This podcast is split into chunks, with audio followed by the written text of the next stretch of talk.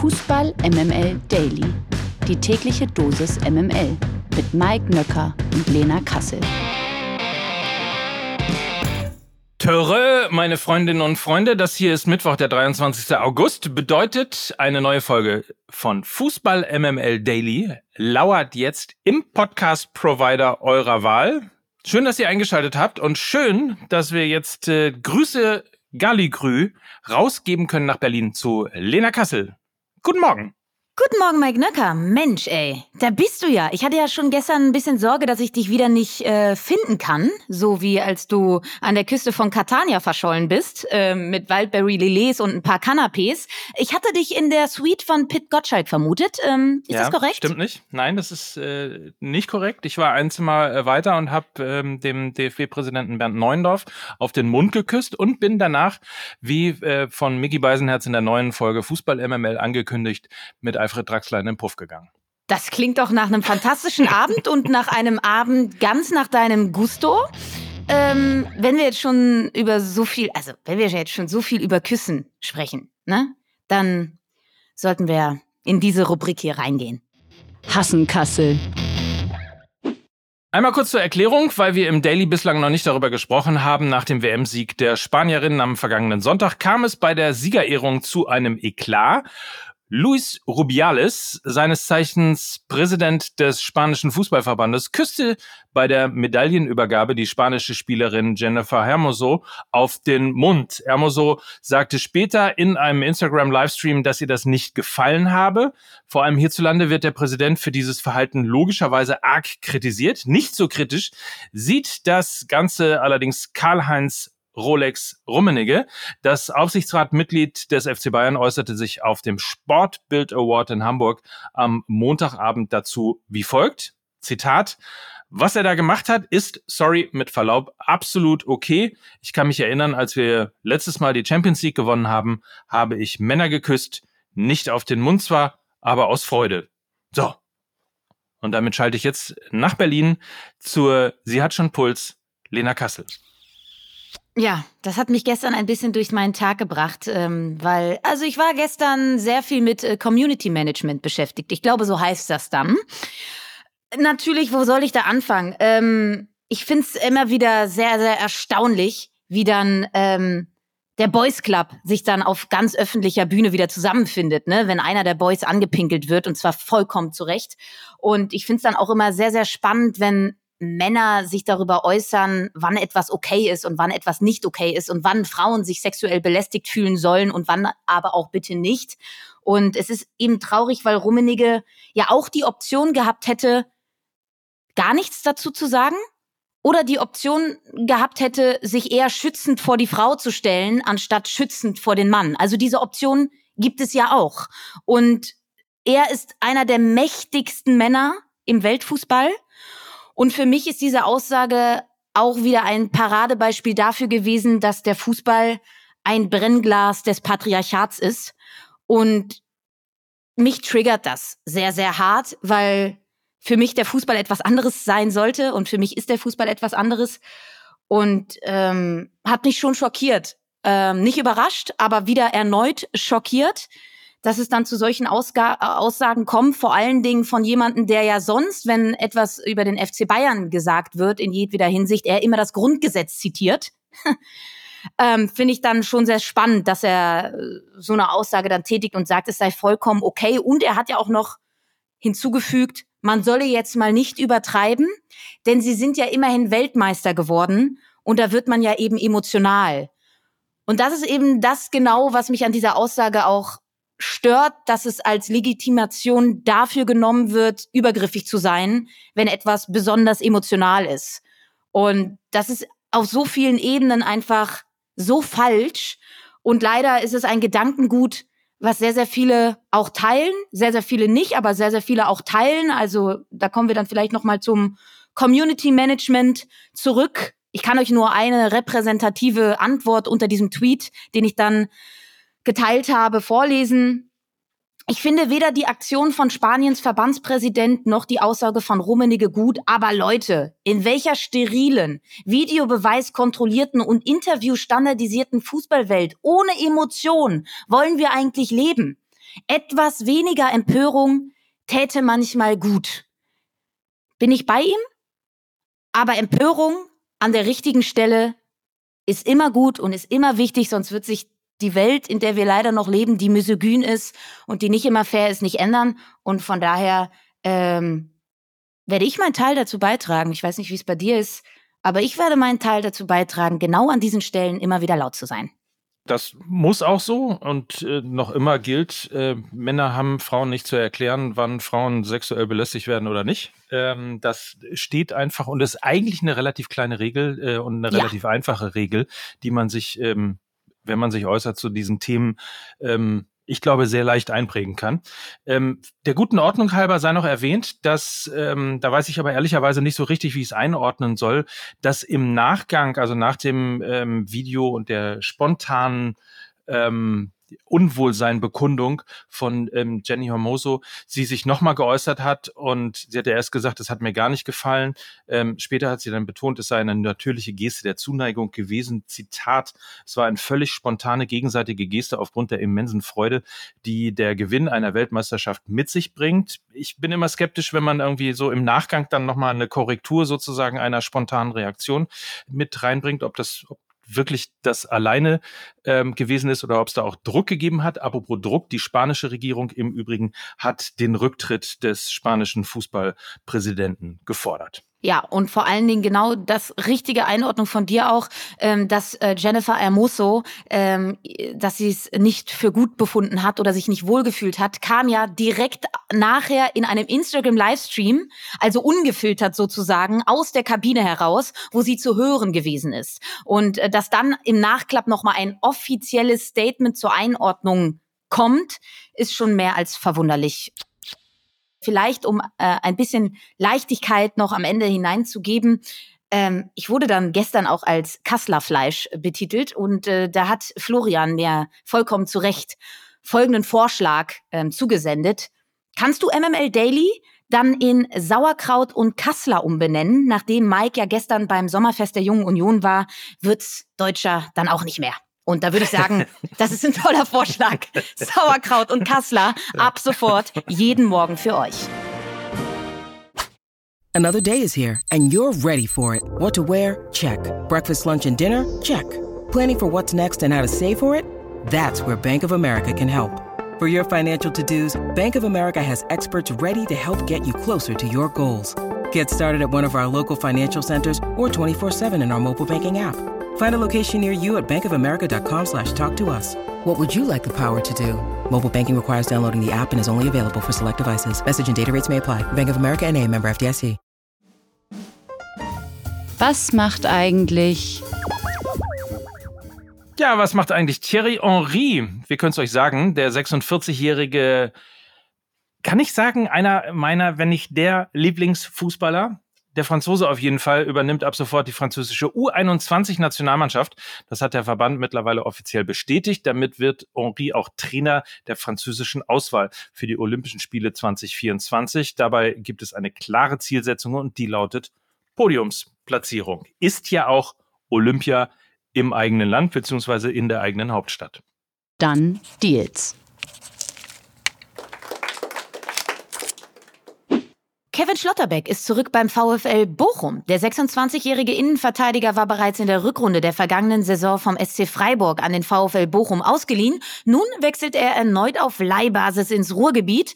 Die Bochumer befanden sich schon seit Wochen auf der Suche nach einem neuen Innenverteidiger. Schlotterbeck und der Mainzer Maxim Leitsch standen auf der Einkaufsliste ganz oben, doch man konnte sich mit den abgegebenen Vereinen nicht auf eine Ablösesumme einigen.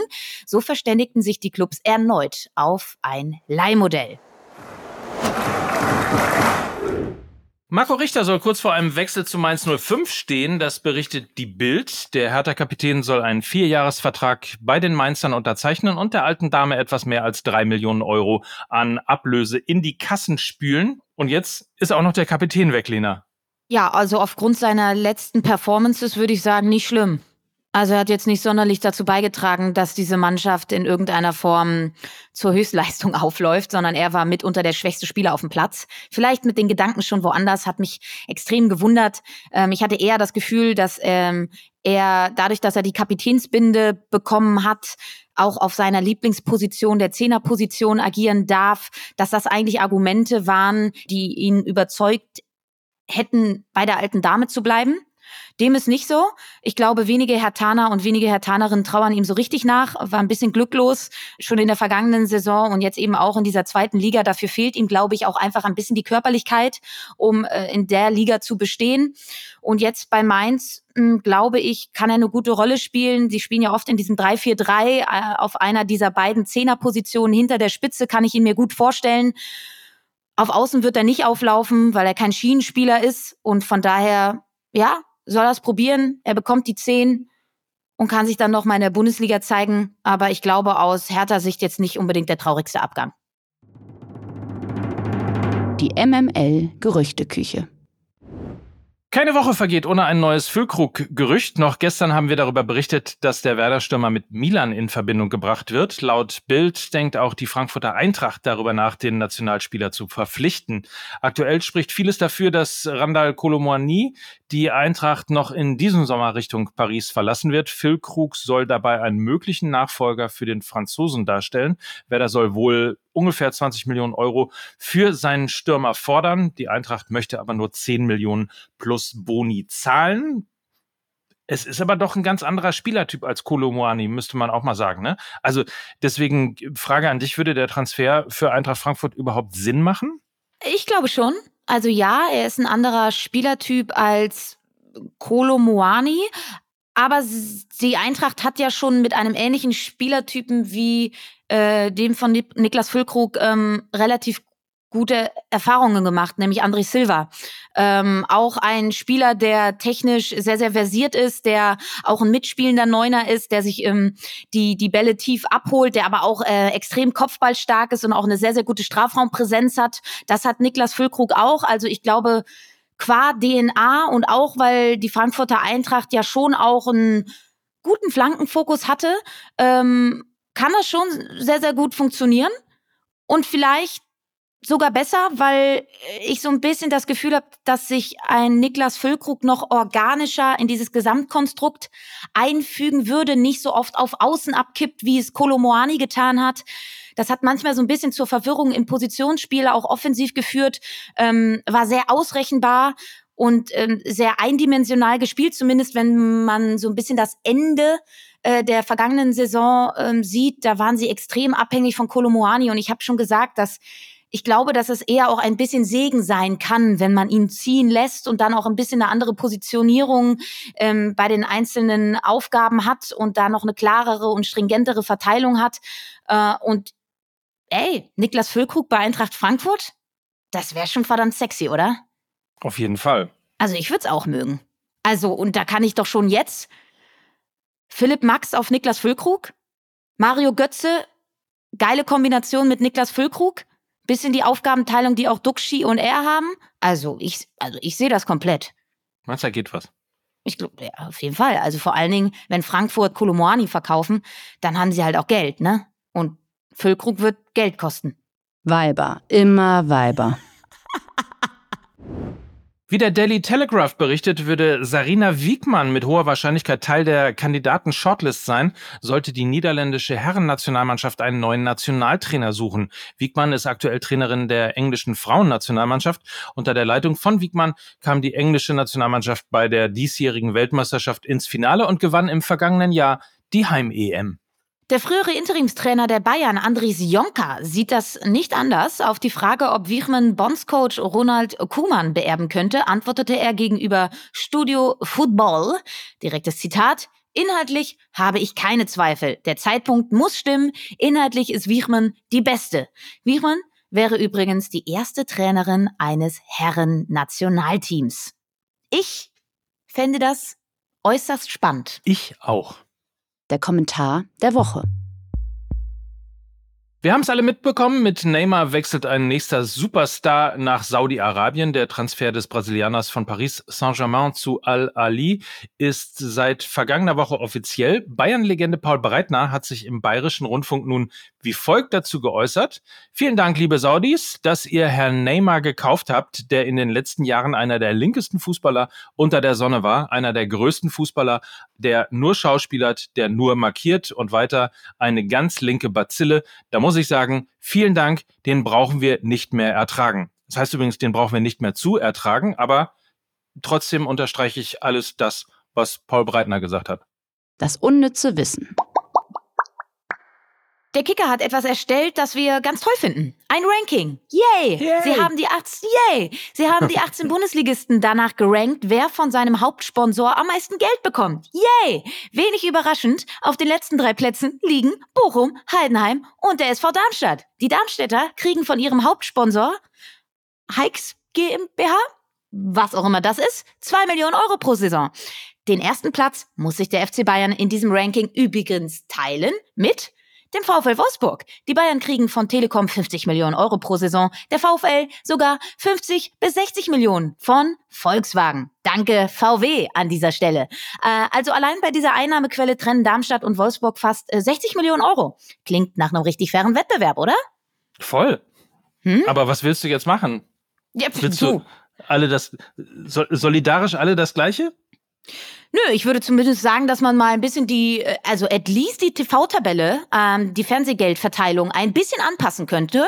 Ähm, wenn schon nicht bei den Sponsoren irgendwie Einflussnahme passieren kann, weil es eben vereinsabhängig ist. Ähm, aber die TV-Gelder, die könnten ein bisschen gerechter verteilt werden, damit diese Schere, die obligatorische Schere, nicht noch weiter auseinandergeht.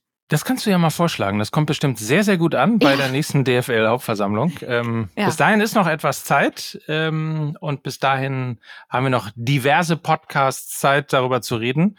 Morgen machen wir das schon wieder. Dann gibt's nämlich eine neue Folge Fußball MML Daily. Und in diesem Sinne, ähm, genug gequatscht, oder? Du bist, Hm? äh, du bist mir heute? Du bist mir heute nicht Hä? ganz geheuer. Du bist mir heute, Wieso? du bist mir heute nicht ganz geheuer. Ähm, Wieso? Ich glaube, du bist, du bist, also ich, ich empfinde eine leichte Distanz. Und ich muss dich erstmal wieder ein bisschen, ein bisschen weich kneten. Also, ich glaube, die Pit Gottschalks und ähm, Alfred Draxlers dieser Welt. Ich muss, ich muss mal wieder ein bisschen, ja, du kommst mal wieder, komm mal zurück, ne? Komm mal hier rein ins Okay. warme Nest wieder. Husch, husch, Husch ins Körbchen. husch ins Körbchen. Morgen bin ich wieder ganz dein, Ja, ohne ich hab, Distanz. Ich habe ja generell die äh, sehr, sehr gute Vorstellung in meinem Leben bei Menschen, die mir wichtig sind, die einfach äh, an so einem Karabinerhaken festzumachen mit so einer Schleppleine. Weißt du? Und die haben dann so einen Auslauf so von acht bis zehn Metern. Und äh, wenn ich denke so, ach, das war jetzt ein bisschen zu weit, dann ziehe ich dran und dann kommen die wieder zurück. Das mache ich bei dir auch. Der Auslauf war wie viel nochmal? Acht bis zehn acht bis Meter? zehn Meter Umkreis, Mhm. ja. Mhm. Hast du manchmal das Gefühl, ein bisschen zu sehr zu klammern? Vielleicht? Ein bisschen. Hat sich schon mal jemand über Enge bei dir beschwert? Nee. Überhaupt nicht. Ganz im Gegenteil, so, ne? Also die meisten Leute, die meisten Leute wollen gar nicht mehr von mir weg, Mike. Das soll es ja auch geben. Das kann ich mir jetzt sogar vorstellen. Also, liebe Freunde, bevor das jetzt hier der Podcast Psychologie to go wird, verabschieden wir euch und wünschen einen fantastischen Tag. Und das waren Aus dem Brigitte-Studio, Mike Nöcker. und Lena Kassel für äh, Kassler und Sauerkraut. so ist es. Tschüss. Tschüss. Dieser Podcast wird produziert von Podstars bei OMR.